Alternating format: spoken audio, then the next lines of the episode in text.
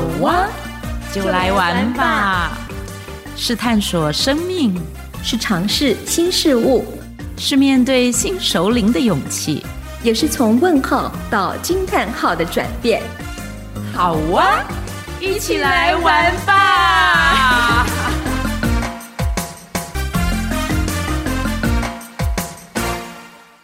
亲爱的朋友，今天我们的节目很热闹，有三个女子。我们今天要讨论的是怎么样可以出国，然后环游世界一百天。啊，真的真的，我觉得这个题目太吸引我了。然后我们今天呢，有一位特别来宾呢，是我跟 Witch 的好朋友，就是我们认识好久好久的好伙伴 欧艺玲。艺玲，我想。环游世界一百天，对我们来讲好像是，呃，在看那个旅游节目，或者是像别好遥远，很不真实，对，天方夜谭。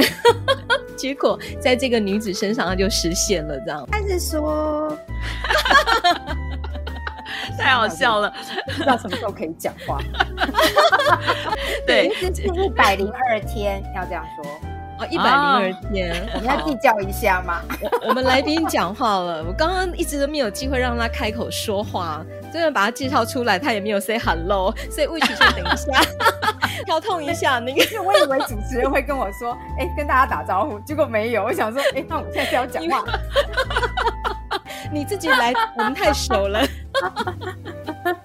太熟了，真的大家太熟。现在让你说话，对。哇，现在让我说话吗？各位听众朋友，大家好，终于可以轮到我说话了。其实很开心，可以在呃，应该正式解封前，然后又重新回顾，已经是回顾了，因为距离我去旅行，嗯、已经今年是第四年了，满四年，啊、哇，很久了哈。对，哎，所以你是刚好在。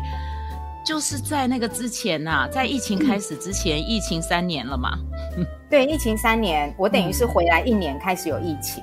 哦、嗯，所以那时候我还记得，那时候那个执行长 David 执行长还说：“你真的很幸运呢、欸。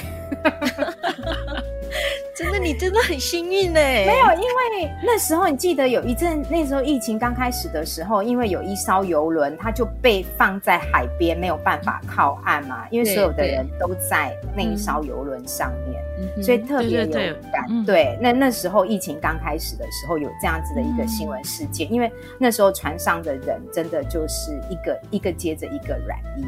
对，对那这一件事情其实是可以想见的，嗯、因为我出国，呃，我去搭邮轮那一次也是，就是开始船上有人感冒，你就开始发现一个接着一个，嗯，就开始感冒了。对，嗯、然后那时候因为也不知道是不是先知，其实我那一次出国那时候没有疫情，我戴了很多口罩。为什么你会想戴口罩？因为我我先生也也很谨慎，然后我也是想说，哦，在密闭空间里面，如果有需要的时候，嗯、我们可能需要戴口罩。哦，对，所以那时候我的室友姐姐，她就说：“你没事戴那么多口罩做什么？”我就说：“哦，如果开始有人感冒的时候，我们就需要戴口罩。”后来他就说：“ 你真的很厉害，因为我戴的口罩都分给别人。”分给我的室友姐姐，我的室友姐姐出去，因为这样出去等于是三个月，她感冒三次。嗯哼哼，对，在这里我要稍微再补充介绍一下，呃，意林的背景其实是护理，对不对？对呀，因为意林有护理背景，所以呃，他可能会跟我们一般人在做这些准备比较不一样的地方。是有可能是这样，就我带出去的药都是分给别人，什么跌打损伤的药啊，什么口罩啊什么的，我都分给别人。啊、我懂了，基本上你是一个船上的那个储备的活动医药箱、医药箱的概念。我也不知道为什么就会用到，反正就是都刚好身边的人有人需要，然后就就刚好也带去，然后他们刚好也都没有带，所以。也就都分享给别人，嗯、那就是顺道刚好讲到疫情这件事情，所以真的是很幸运，是在疫情刚好前那一年，然后我出国，嗯、因为那是就是民国民国一百一百多年啊，呃，二零一八年嘛，嗯哼嗯哼，二零一八年。好，那个意玲，你要不要说一下？因为你刚刚其实有稍微提到了游轮，然后我说还说到了一百零二天那个开。对，你要不要讲一下？呃，那一百零二天是做了一个什么样的旅行？然后交通工具啊什么的？哦，这一百零二天做了什么样的旅行？呃，交通工具刚刚我已经讲了，就是搭游轮。但这艘游轮，我不知道跟所有的听众他们印象里面的游轮一不一样，因为大家想到游轮就会想到很好爱之船。呃，对，爱之船，还有什么公主号吗？对，公主号啊，公主号，对，公主号啊，什么或者是就是因为这这些比较短期游轮，大家应该很多听众都有这个经验，所以会想到说，哎、嗯，那个游轮就是很大啊，里面有很多秀啊，嗯，然后一直吃一直吃啊，游乐设施啊，游乐设施啊，一个 mall 啊，类似这样。嗯、可是我搭这艘游轮偏偏不是。对，因为这艘游轮，它之所以我会想去搭，就是因为它不是。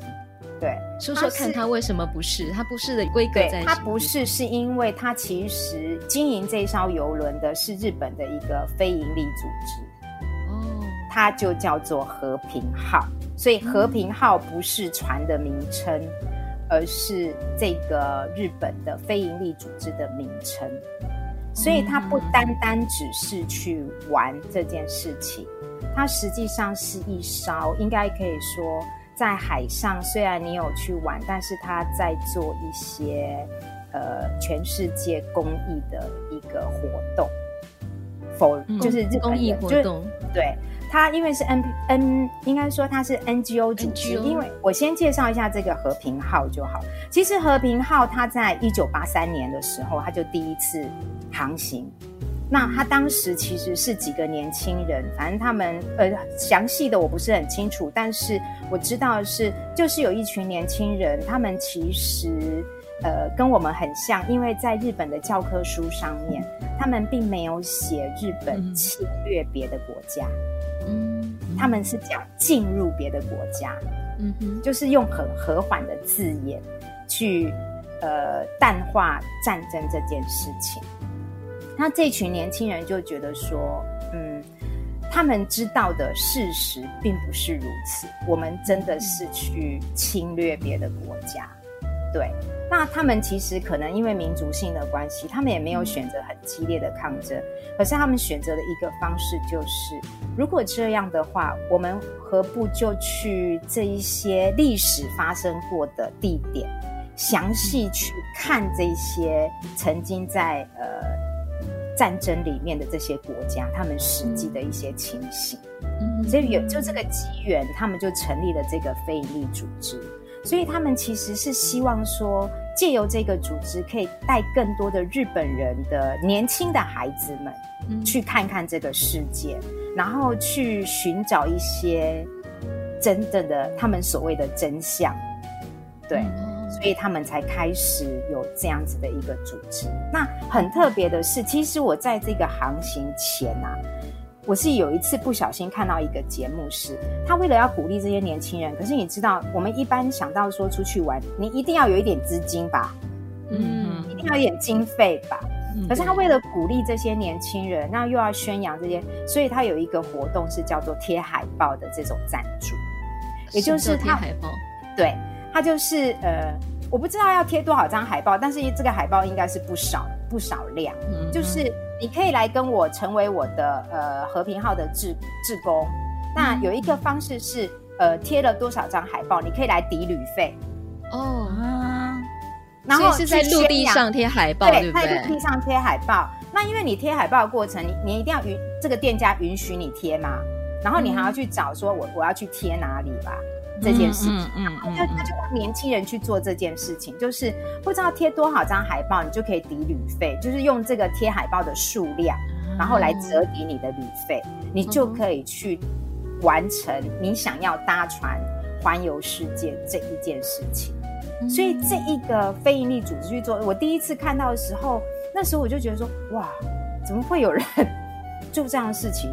好好哦，还可以贴海报抵旅费，对啊，那时候我不知道是多少钱，然后就想说，嗯，真的觉得蛮好的，就是可以做这件事情。但那时候他只否日本人，嗯，因为早期和平号其实是不接日本以外的客人的，嗯，是后来开始可能旅旅游的这件事情越来越蓬勃了，他才开始接呃日本以外的客人。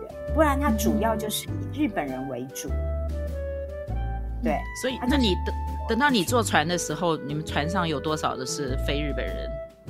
这个妙了，我其实那时候很想是最好外国人少一点，通通是日本人，蛮好的。对，然后我其实搭的这一次一百零八回，我如果没有记错，是第三年有台湾旅客上船的。嗯，前两年其实都是零星的，很少，大概就只有不到十位的台湾人，也不知道为什么，就是大概被眷顾。九十八回，也就是我参加的这一回和平号，竟然有快一百位的台湾人。哇，嗯，对，总共总共旅客有多少人？快要快要有一百位的台湾人，所以总共的旅客啊，哎，我我想一下，他那那一艘船其实也没有载很多人，大概大概几，他原来满的人次是一千多人次，一四二二，可是，一四二二人次里面要扣掉工作人员。嗯，对，所以即确定的数字我不清楚，嗯、但是可以知道，他其实一百多，快要一百位，其实已经算是一个小群体了。那大部分还是日本人，嗯、日本人。然后在这个一百位里面，还有这一百位是台湾，对不对？快一百位台湾，但还有什么？新加坡、马来西亚，嗯，然后还有呃，应该讲中国，嗯，对，中国也不少的，对，嗯，然后。就在这一这一次航程里面，就是比较特别的，就是因为呃，我也不知道为什么会这么多，但是就是这一，而且好像后面就没有再这么多人，就我去的那一 那一航航程特别多台湾人。他们一年这样子出出行几次啊？如果照你看，一年三百六十五天嘛，嗯，对不对？那我就只有一艘船，那一次都是都是一百多天，所以。大概就只有三回，两到三回，三回还不，呃，可能还跨年。三回，对，就是要跨年度，大概会有三回。对，所以那它会中间还会有一些，可能会有一回是比较短程的。嗯，哦，对对，就是有五十几天的这样，对，比较少天的，对，比较少天。那你这一百零二天走了多少国家？一百零二天应该算是走了二十二个国家。但是有二十四个港口，嗯，对。那这一次的航线九十八回，这个航线是最主要是北半球，哦，对，他们是有分航线的，嗯，对，所以也不能讲环游世界，呃，是不是这样？就是 应该可以，对，应该你你要这样一个开始，一个开始。那你要说它是不是环游世界？因为如果照我们绕地球一圈是四万多公里。那这个北半球已经超过了，已经绕地球大概，嗯嗯、大概两圈半了。哇，对，就是它的用理，所以这个是一个看我们比较的基准是哪一个，所以它有北半球，嗯、有南半球，也有几个国家的，他们也有这样子的经营的方式。嗯，对，所以有不同的航程。那最主要还是他们呃会跑比较多的国家。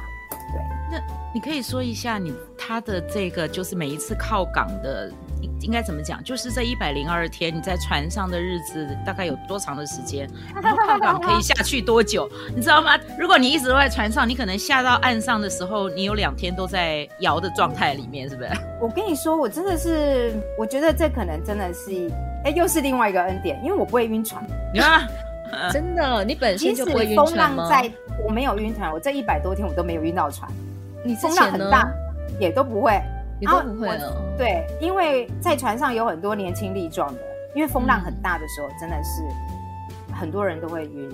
但我不知道为什么我就没有晕，所以即使那个风浪很大，有而且我还可以睡。就是风有一次我们风浪很大，不知道几级啊，十几级风浪，反正就是你床边的东西已经被浪打下来了。然后我就把它 Q 起来，然后我就继续 睡觉。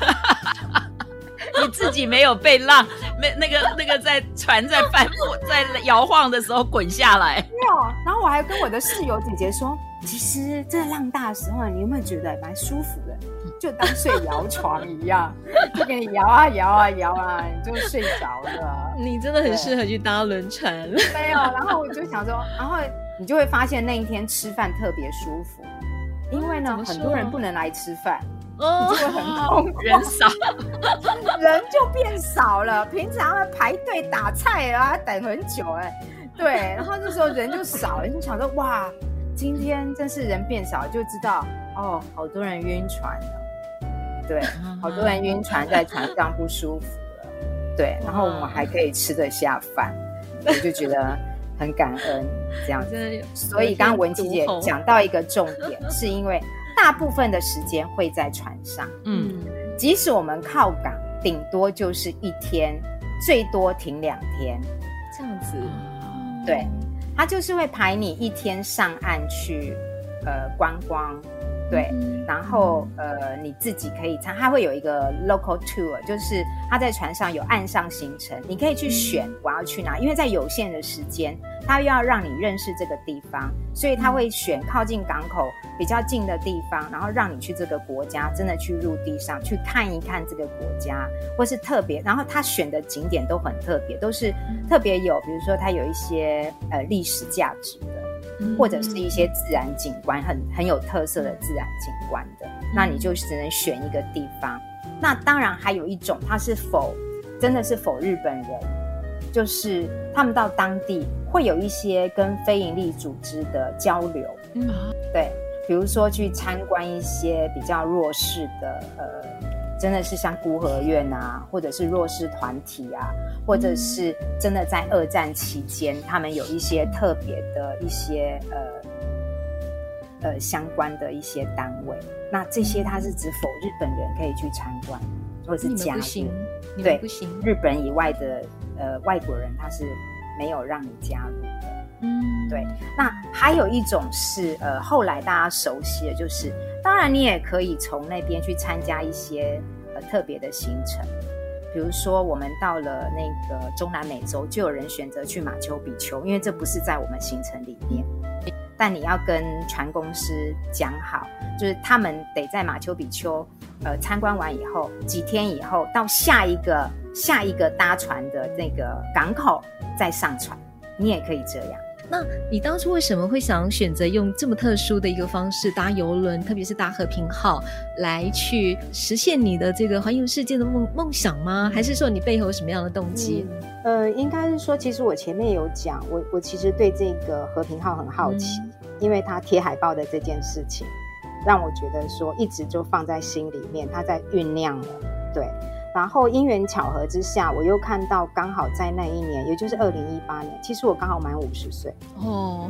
二零一八年我出去玩的那一年，我刚好是满五十岁。嗯、然后，所以我是在大概五十三、五十四岁的时候，我就在想，我我呃不是五十三、五十四，就是快要满四十八、四十九的时候，就在想，我五十岁的时候，我可不可以做一件很不一样的事情？嗯对，就这样，很单纯的就这样。然后刚好在这个时候，我有一次去我阿妈家，然后我又看到了关于和平号的一个节目，嗯、我就突然在跟我先生讲说，嗯、我真的好想去哦。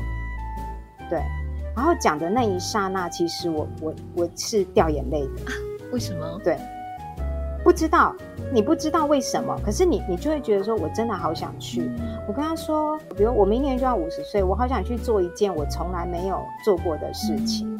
然后一直以来，不管是在念书，或者是呃，到后来成为母亲，然后我其实呃一直都是，比如成为母亲之后，我一直都是跟跟我先生，我们就是家人一起出去玩。我好像从来没有一个人出去旅行过，就是真的一个人。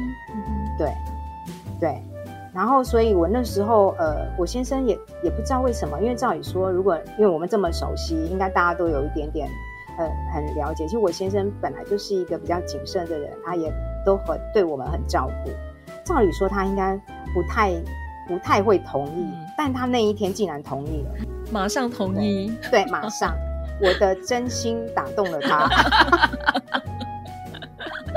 而且我们隔一天就去下定了，对，因为其实我已经算是很晚报名的，嗯、对，因为通常这种长期的旅程，大概都会前三年，他就会开始 announce，、哦、开始预告，嗯、我到哪一年我就有这个行程，你要不要参加？嗯、然后他们会有一个早鸟的优惠价，但我已经不是早鸟优惠价，我等于是捡人家剩下的，哦、就是他还有一些空缺这样子，就是嗯、还是会有一些空缺，然后有名额，对，然后再来就是这个航程我会去搭，是因为他在台湾上船，因为它是日本的船，你应该要飞到日本，从日本上船。嗯但它刚好这一个航程九十八航程，它有一个点是排到台湾的基隆，哇，很方便。所以台湾人可以从基隆港上这一艘游轮，嗯、有一点这样子的因素，我觉得也让呃这一次的旅行可以顺利的呃就这样。那我现在其实是在刷，因为一刷第一笔定金就是五万块嘛。嗯对，他都以为我不会去，那，可是在我在刷，他后来有跟我讲，他在我刷卡的那一瞬间，突然觉得说啊，你真的要出，你真的要一个人？那，那 他没有想跟你去吗？呃、那可是那已经是那已经是在要出发前的前一年哦，因为我前一年就要下定，嗯、对，前一年下定就已经算是晚了，嗯、对。对，而且是在呃，也是夏天的时候，所以我等于真的是在前一年的时候就已经心里就知道，就是那那个暑假的时候去定位，就是二零一七年的暑假去定，然后我二零一八年的五月才出发。对，所以你要说动机，这大概就是真的是因缘具足了，就很想做一件我没有做过的事情，因为呃，我没有搭过游轮，然后又这么长的时间。嗯之前有想过去环游世界吗？有这样的一个目标？没有，没有。其实真的没有，嗯、没有，没有去想过这件事情。没有想过，因为其实我在船上有一对夫妻，其中的那个一个大姐，她就是那个太太问我，她说：“你这么，因为我看起来就像小小的，你知道吗？对 对，觉得我很年轻，对，觉得我很年轻。她说：那你这么小就已经完成了环游世界的那个梦想了，那那你还接下来要做什么？我现在在想说，我可以做的事情还真的，这不是我的梦想，我没有，我其实没有。”没有预设说，哎，我要去环游世界这件事情，嗯、我也没有预设说我要做什么，但只能说有一个这样曾经有的印象放在心里面，就觉得哇，好好奇哦，然后好奇这这一艘游轮它是怎么样。怎么样做的？因为一开始我也不知道和平号是一个组织，嗯，嗯对，就是去传，因为一直到其实一直到这个旅旅游结束，其实很多参加这一个这一趟航程的人，台湾人啊，嗯、我指的是台湾人，都不知道和平号并不是这艘船，啊，今天就会知道了，对，对，因为它其实是它它这一艘船并不是叫和平号。对，然后还有一个比较特别，我要讲说它为什么是一个，你会讲，因为你知道这艘船的前面有挂一个现在很红的 SDGs 的 logo 哦，它走的很前端。我第一次看到 SDGs 的 logo 就是在和平号的船上，嗯、它是带着使命这件事情去航行的，嗯、对，所以我出去的那一年一百零七年，其实它航行已经满三十五年。哇。就这一艘船其实是一艘很老的船，古老，老 就是很老的船。因为我有去文琪姐他们学校分享过，你知道外面下雨的时候，里面是要拿水桶接。是你很难想象，其实没有听我现场分享，你就不能知道，就不知道说这一艘船到底有多旧。而且这一艘船，其实在我们回来的隔一年，它已经被解体了，他已经除役了。他已经除役了，因为他太老了，所以他已经除役了。你们再也没有这一艘船了。你们当初在搭的时候，看到这个状况，会不会有这种安全的疑虑？我没有这个疑虑，因为其实我们有上船去参观，因为我就是想出去，我没有这个疑虑。但是呢，我有很多的船友们就说，我们觉得我们很像被骗，因为他们曾经有搭过其他游轮的经验。啊、我要说，我没有搭过其他游轮的经验，没有比较什么什么公主号什么我都没有。我第一次搭游轮的经验就是这个。他说，因为我的室友姐姐还跟我讲说，哎呀，我们是不是被骗啊？怎么这一艘船是这样子的？对，就是外面下大雨的时候，里面有那个，然后反正有。有很多有趣的事情，因为我们还会经过海盗区，嗯嗯，所以经过海盗区的时候，这整艘船是要贴黑色塑胶布，就是隐藏自己，对不对？要隐藏自己的，嗯、因为在海盗区，它是不管你什么船的，它都会抢，这是真的。嗯、而且那时候我们还有日本的自卫队是在旁边帮我们护航。嗯我们还以为真的假的吧？我一心里一直在想是假的吧？是真的。对，而且听说真的有海盗蠢蠢欲动，是，是船长不敢告诉我们，是我们后来已经要下船了，他才说。我们其实真的有遇到，对，只是没有上来抢我们，因为那个船长曾经遇过海盗上船抢劫的，对，所以这件事情是真的有的。然后我的室友姐姐就说：“哎呀，我们真的是可能被骗了。”我就说：“对啊，我们怎么在船上还要防海盗？然后下了陆地，因为其实欧洲的治安很差，你知道吧？要防强盗，对，因为他就会一直耳提面命说：你们不要乱跑，钱要放好，什么扒手很多。”然后什么怎么呢？我就说不要穿太漂亮。对，然后什么是不要一副那自己观光客的样子，然后什么什么。可是真的就是，即使这样，真的有人的钱还是被跑。他真的就是还是遇到，所以他真的真的，他讲的都不是很夸张。我就说，好像这个行程怎么又会遇到强盗，又会遇到海盗。那除此之外还有没有？还有没有令你印象深刻的一些经历？这件事情就已经那因为那个船真的是太旧了，对。然后刚刚呃要还要讲什么？是讲说机缘，这动机动机就是这么的单纯。我只是想送自己一个五十岁的礼物，就这么简单而已。然后就因缘非常成立。然后对，然后这这应该很合理吧？合理，绝对合理。呃，因为最特别的是，其实。所有上船的人，他们其实，因为我刚刚讲，他们其实很早就知道，所以他们其实很多船友他们会上船做很多准备，嗯、因为他们开始了解这一艘船。其实我有一点点半故意的，可能说是偷懒嘛，也是半故意。其实我都没有去看这些航行的时候，我可以做些什么，我该准备什么，其实我都没有。我很想用一个。就是我原本这个样子上去，而且有一点是顺其自然的那个概念。对，我有一点点是这样，所以我没有去学任何的日文，嗯嗯、都没有，对，都没有。我也没有去学什么才艺，也没有，都没有。因为其实我跟你讲，有些大哥大姐他们专程学才艺，真的，因为 为什么？因为他们知道上船可以表演，哦、是这样。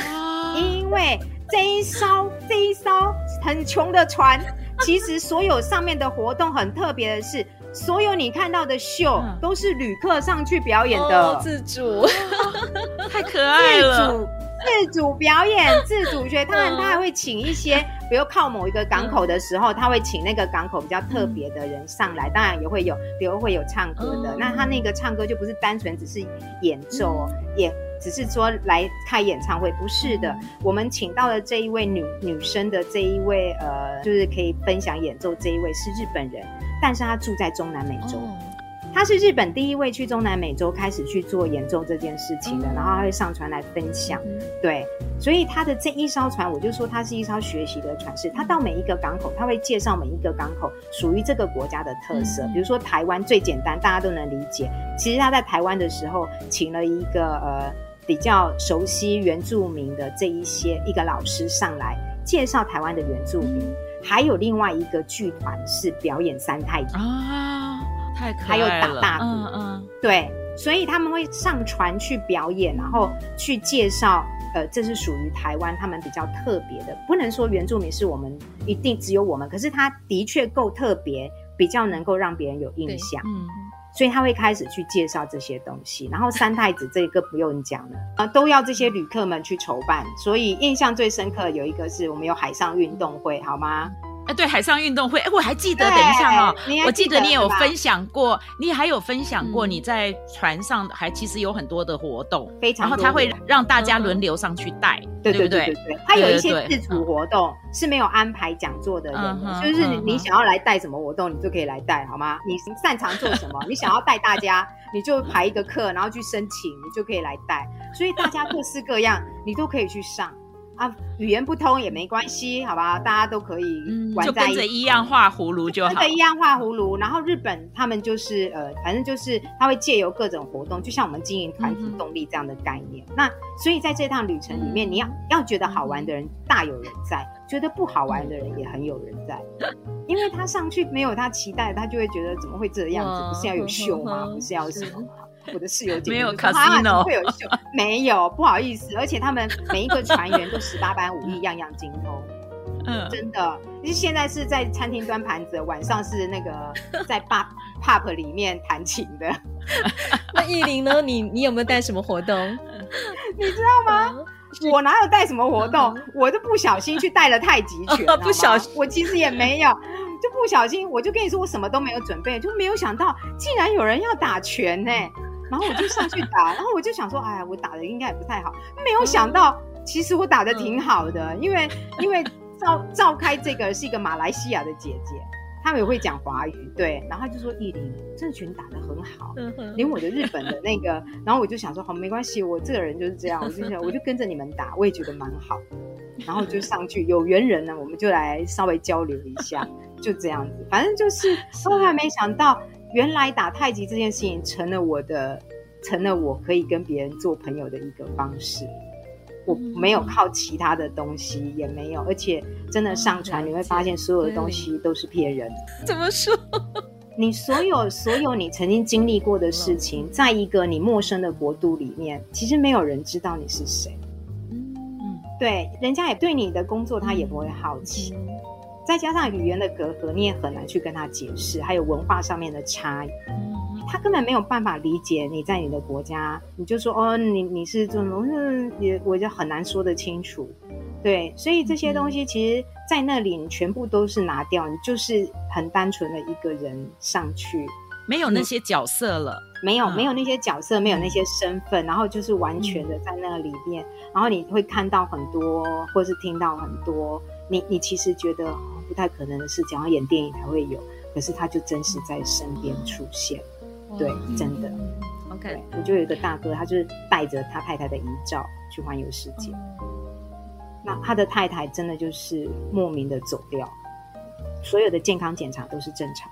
嗯嗯，所有在他要走的那一天的检查都是正常，查不出任何原因。可是有一天在早上就突然走，这样的案例不是只有一个，就不是只有一个。你会看到新，我也认识新加坡人，还是好年轻。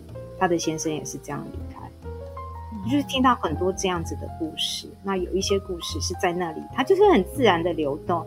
包括我还是特别讲，我在那里其实认识了一个，呃，其实是中国，但他后来变成是日本人，因为他嫁到日本的一个翻译老师，那他跟我也很有缘分。对，包括这个老师到我要下船的前一个晚上，他把我叫去他的房间，他才告诉我说，他说他对我的印象很深，他说小欧。他就叫我小欧，我就跟他说：“哦，老师怎么样？”他说：“其实我告诉你，这艘船上大概只有你知道。他也是因为他的先生突然过世，他的女儿叫他来散心，他上船来当志工。可是他其实他没有办法打开心胸。然后他到台湾的时候就想要下船回日本了。刚好我从台湾上船，我就是是一个刚没有准备的人。他又遇到我，他说从我的脸上读到了，他以为我大学刚毕业。他说。”他说：“你是开启了，让我觉得说，好像真的我有一些些的贡献是可以给陪一些人的，所以他留下来。然后他之前是在日本的大学教书，非常有文化底蕴的一个一个老师，对。然后就非常的疼爱我，对，因为就很多的机缘，他都我们都会碰面这样子，所以有好多这样子的故事。其实我们就是陌生的人，可是他他愿意告诉我。”对，那这个是呃我没有想到的，对，我真的没有想到去这一趟旅行里面会听到这些，所以这些旅行里面你说有没有印象深刻的地方啊？这些都有，可是我觉得最最难的是这些船上的这一些呃人的那种真实的相会，人的真实的相会，还有人的那一些其实他已经丢掉很多的身份，他就单纯的用他，就有点所谓的那种很纯粹的。对，没有任何的利害关系，然后你们也会听到很多的故事。有的人真的就是上去是真的要逃开某一些事情，对。然后你在你一个熟悉，哦，我要特别讲，在船上收讯不好，没有网络，太好了。是有一些人是没有办法忍受的，你会看到他一直去买网卡，想尽办法都要上网，因为平常的工作都一定要用这，对，没有办法，对。对，所以这件事情，其实在这个船上，我觉得要要说有好多好多的故事可以跟大家分享。但再怎么分享，你如果有兴趣，你都可以自己去一趟这样子。所以你有规划下一趟旅程要往南走吗？是耶，南半球。我已经报名了啊！真的？什么时候？也是和平号这个组织吗？还是？嗯，其实我已经报名了。计划什么时候呢？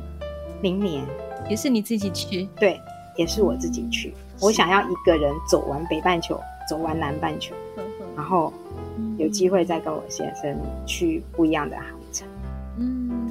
我本来就有想，五年后，我本来就想说，我五年后然后再去搭这个组织的船。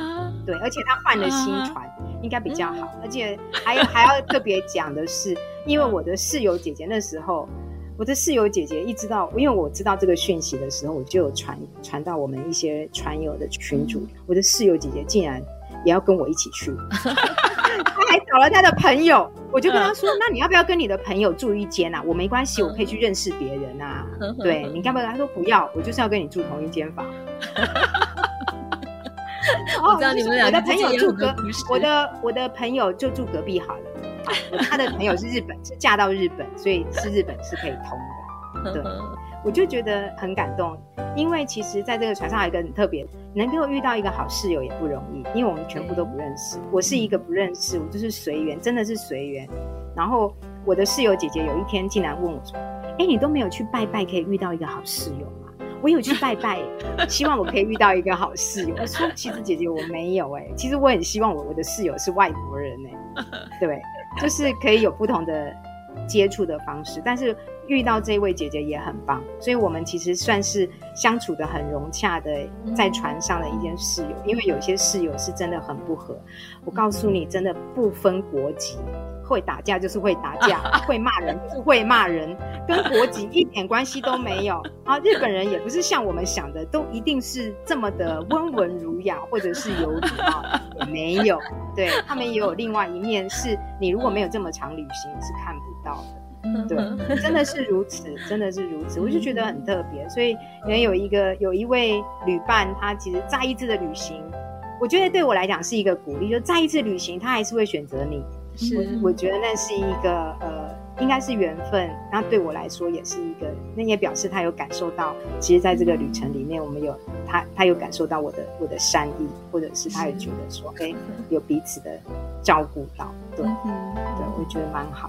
我想呢，在这后面，我想问一个问题，我相信很多人都很好奇，你这趟行程大概需要准备多少旅费？我其实我要这样讲，因为这个问题呢，大家都问过我，但是呢。我我其实没有去细算多少的多少钱，但是它基本的旅费就一定要大概呃五六十万，六十万跑不掉。嗯嗯，为什么我要这样讲？因为要看你住的是哪一种房型。嗯，因为船上会有房型，你是有靠窗还是内舱，然后住哪一个楼层？嗯，对，这些会影响你的价格。你选择四人房还是两人房，还是单人房？都会影响，所以他们有一个绝对的价格，然后再来是你报名的时间点，因为如果你是早鸟，你可能会有优惠，嗯，对，然后还要加一个什么？你的岸上观光行程，如果你都不去参加岸上观光行程，这些钱其实都可以省下来，嗯哼，对，因为应该现在都会看到很多广告，他会说，哎呀，三十几万、四十几万，你就可以去环游世界啊，或者是北半球、南半球，当然可以。但是你就会变成说你，你你选择的房型是哪一种？因为那个价格就会差很大。嗯、是对你说它很多钱吗？其实我并没有觉得它真的很贵到说哦，好像天价，一般人负担不起。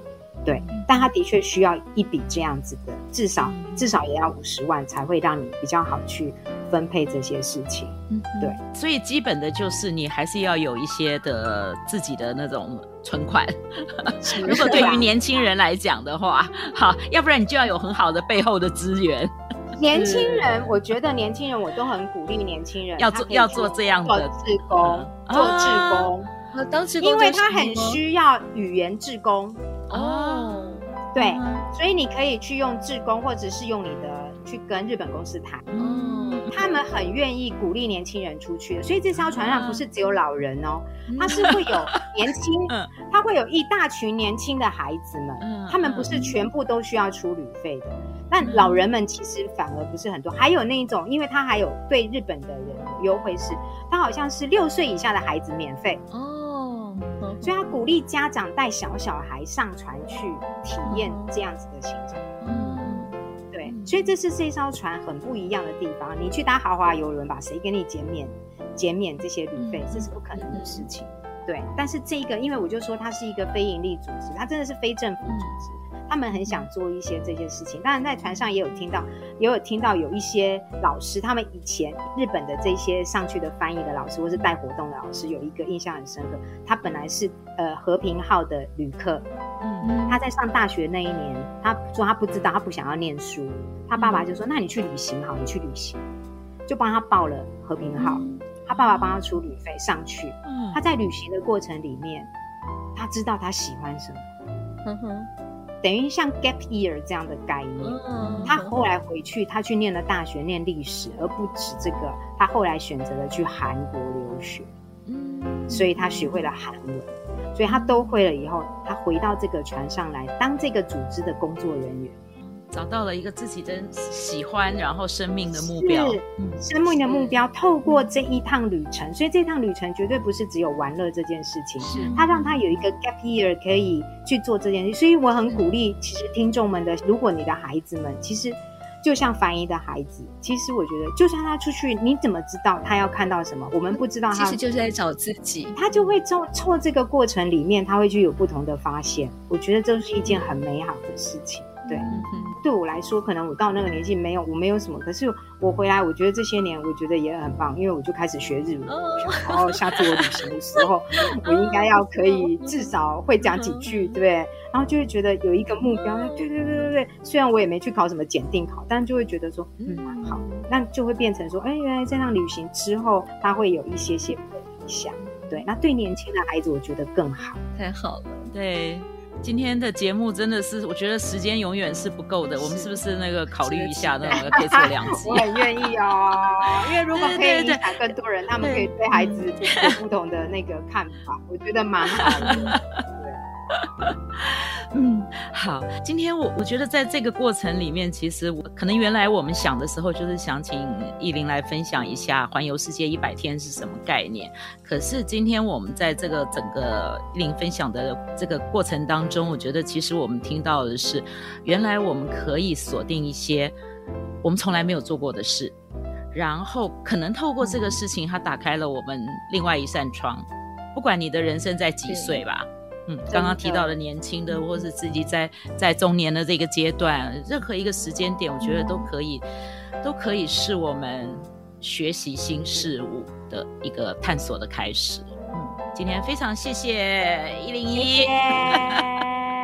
下一集我们还是会邀请一零来，呃，再跟我们分享一下她另外一种生活层面，我觉得也是非常有意思哦。那我们就下回见喽。OK，谢谢，拜拜。